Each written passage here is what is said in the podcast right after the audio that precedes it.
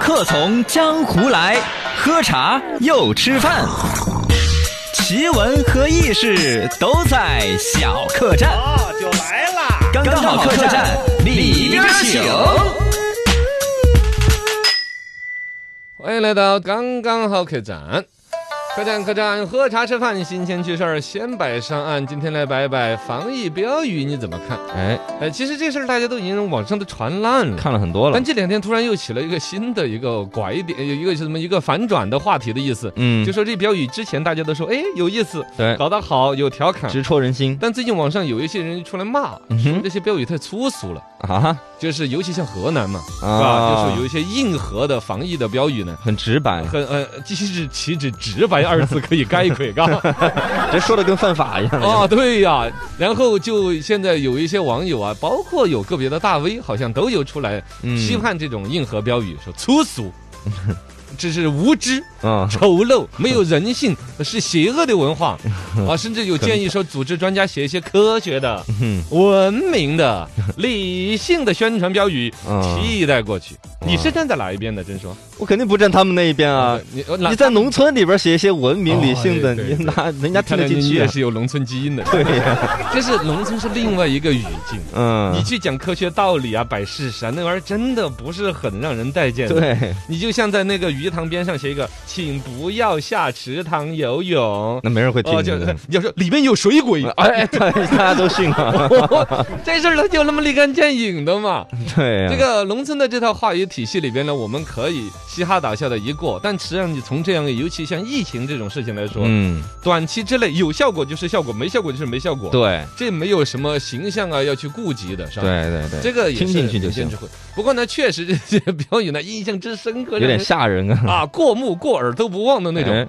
恐吓式的那种说口罩还是呼吸机，您老看着二选一，哦，今年上门，明年就上坟，哎呀，这个听着惊悚 啊！一口今天一口野味，明天地府相会。哦，这这这有押韵，反想正这玩意儿的人真是很 动，很有文采的这个太想太太有文采了，啊太有文采了。然后搞笑式的嘛啊，嗯有那种一人传染全家倒，财产梗着请记跑。哦，平时出门戴口罩，否则麻将都点炮。哎，哦，对，都怕这个，对，赶紧带起 来。都，我一听麻将要点炮，我还是戴着吧。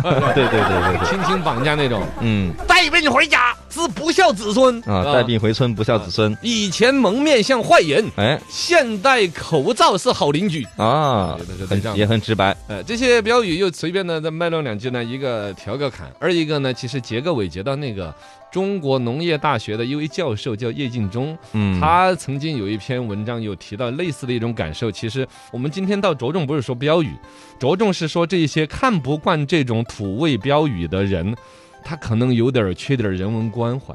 嗯那篇文章叫做是像弱者一样感受世界，哦啊，，什么意思呢？就是说，这位叶教授大概就他突然发现，哎呀，处在那种精英阶层的人本身也越来越多了。对，我们中国经济发展，你看到处都是 CBD 高楼大厦，嗯精英人士都是站在那种四十八楼的顶楼啊，嗯上海人俯瞰整个城市是吧？ 就那种大老板呢，大 boss 就那种嗯嗯嘛嗯霸道总裁，把腰一撑是吧？对这一片池塘我包了那种。对，这种越是精英人士，其实越在慢慢的就是至少有一部分精英人士，在丧失对社会底层的感知能力。嗯哦嗯，就没有像这比如种说，农村乡村究竟是以怎么样一种方式在传播一种观念，对，在怎么样进行日常的维护和管理，大家的道德法律，实际上呃有就的。不接地气了哦，。包括那种现在还有结冥婚的农村也有嘛，哎呦，包括还有那种不到十八岁甚至十几岁就小孩用来结婚的农村都有。嗯，我们有点儿看多了那种高大上的《小时代》哎，那种那种电影，对，看多了这种高大上的那种题材之后，科幻电影也看了，《流浪地球》。